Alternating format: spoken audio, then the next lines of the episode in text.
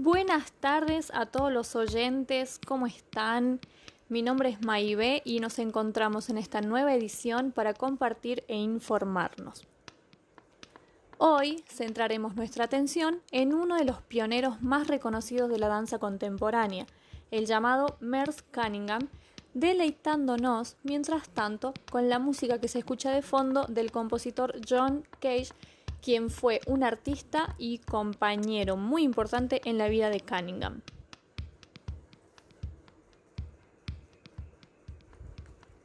Para empezar a introducirnos en la vida de Merce, es importante que tengamos en cuenta que fue considerado uno de los coreógrafos determinantes en la renovación de la danza norteamericana a causa de la exploración personal que llevó junto a pintores y músicos contemporáneos desde mediados del siglo XX, integrando los elementos de ruptura que alimentarían las vanguardias de cada disciplina. Llegó a tomar distancia de lo que fueron las fórmulas establecidas por la danza moderna hasta que logró ponerlas en crisis. A cambio, instauró la llamada danza por la danza, que implica el fin de la idea de la representación y la ruptura de la narrativa. Constituye entonces una transición hacia la danza postmoderna.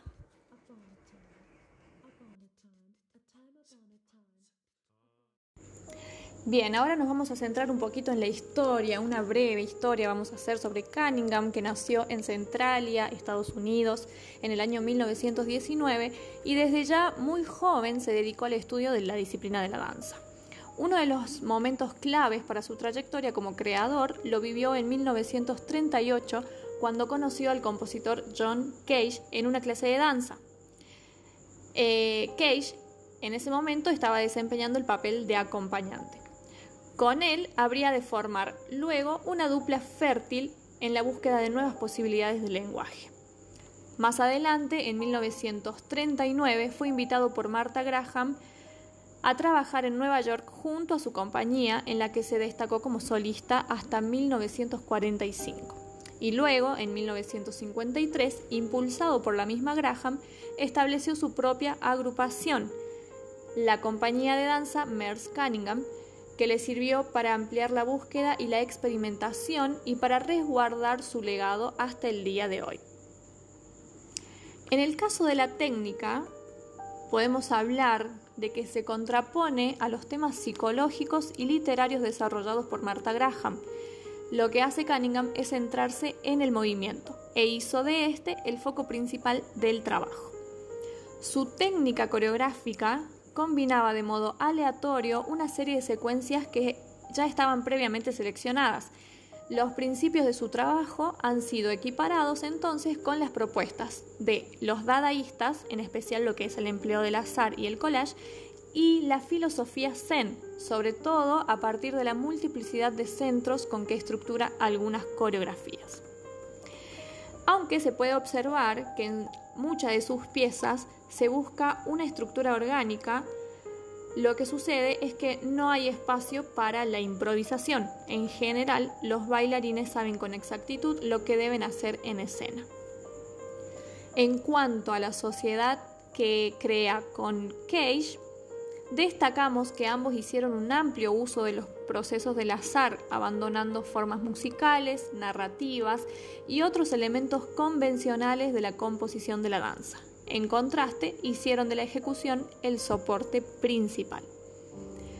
El coreógrafo amplió las reflexiones en torno al tiempo, el azar y el espacio e indagó en la interdependencia de las artes visuales, el sonido y el movimiento.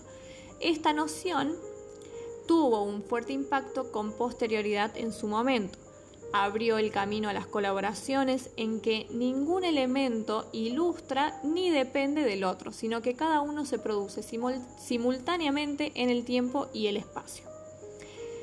Bajo ese norte, bajo esa idea, se sumó en sus creaciones a compositores y pintores vanguardistas como Robert Rauschenberg, Andy Warhol, Frank Stella, David Tudor, Gordon Muma y Jasper Jones.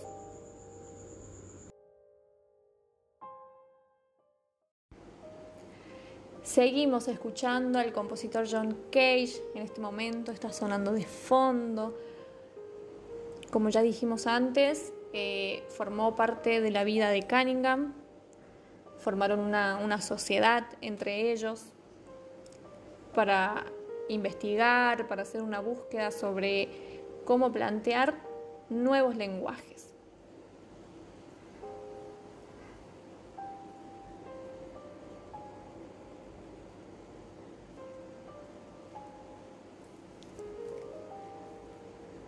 Bien, y vamos a ir continuando con esta música que nos deleita de fondo.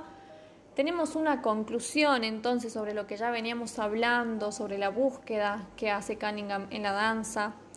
Eh, puede identificarse algunos componentes dentro de lo que es la estética de Cunningham, como ser la tensión de los soportes, cuestionamiento interno de la danza y del movimiento, trabajo con distintos componentes, labor de integración de distintas áreas artísticas en una misma puesta en escena.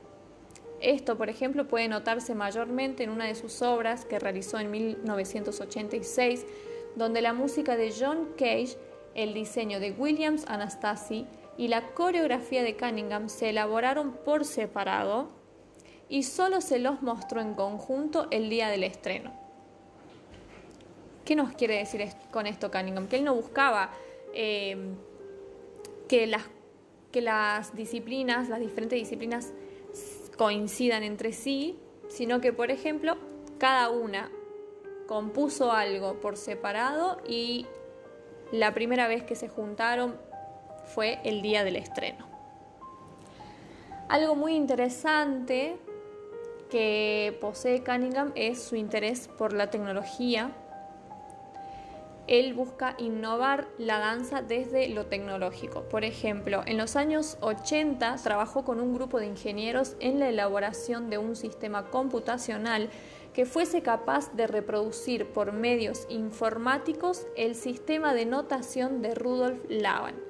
Esto derivó en el software Dance Forms que aún hasta el día de hoy es utilizado para captar el movimiento de bailarines que pueden ser modificados y alterados de manera computacional.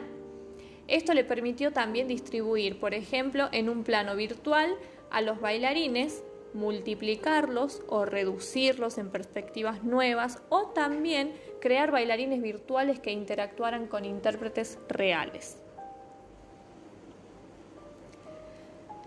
Bastante interesante todo esto que nos ha dejado Cunningham que, por ejemplo, podemos hablar de su legado que se traduce en pensar el movimiento en términos abstractos. Introducir un quiebre profundo con la narrativa y las referencias de las coreografías. Trabajar con elementos que hasta ese momento eran inéditos en la composición coreográfica. Rodearse de un contexto interdisciplinario que aporta con visiones artísticas y filosóficas que complementan la creación. Si bien sus piezas nunca abandonaron ni abandonan la danza como fundamento escénico, logran ampliar de alguna manera los horizontes de la creación artística.